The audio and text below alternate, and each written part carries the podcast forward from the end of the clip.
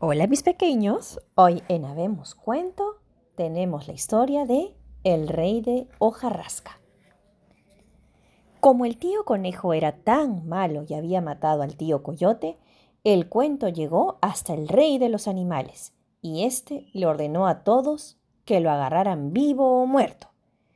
Los animales se reunieron en consejo y dijo uno, hay que ir a esperarlo al río donde tiene que bajar a beber. Y se fueron.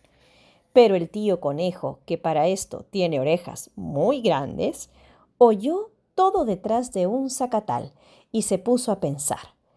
Sin más, se fue al pueblo, entró a una zapatería y en un descuido del zapatero le robó un zapatito que acababa de hacer.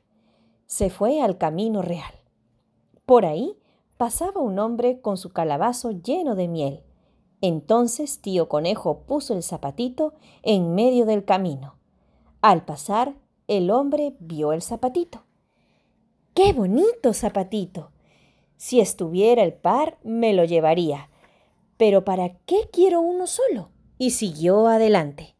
En cuanto pasó el hombre, tío conejo recogió el zapatito. Corrió y corrió más adelante. Vio venir al hombre del calabazo. Puso otra vez el zapatito a medio camino si aquí está el otro, voy a traer el que dejé atrás y completo el par. Puso su calabazo en el suelo para irse más ligero y salió corriendo. Eso esperaba tío conejo. Apenas el hombre dio la vuelta, destapó el calabazo y se bañó de miel.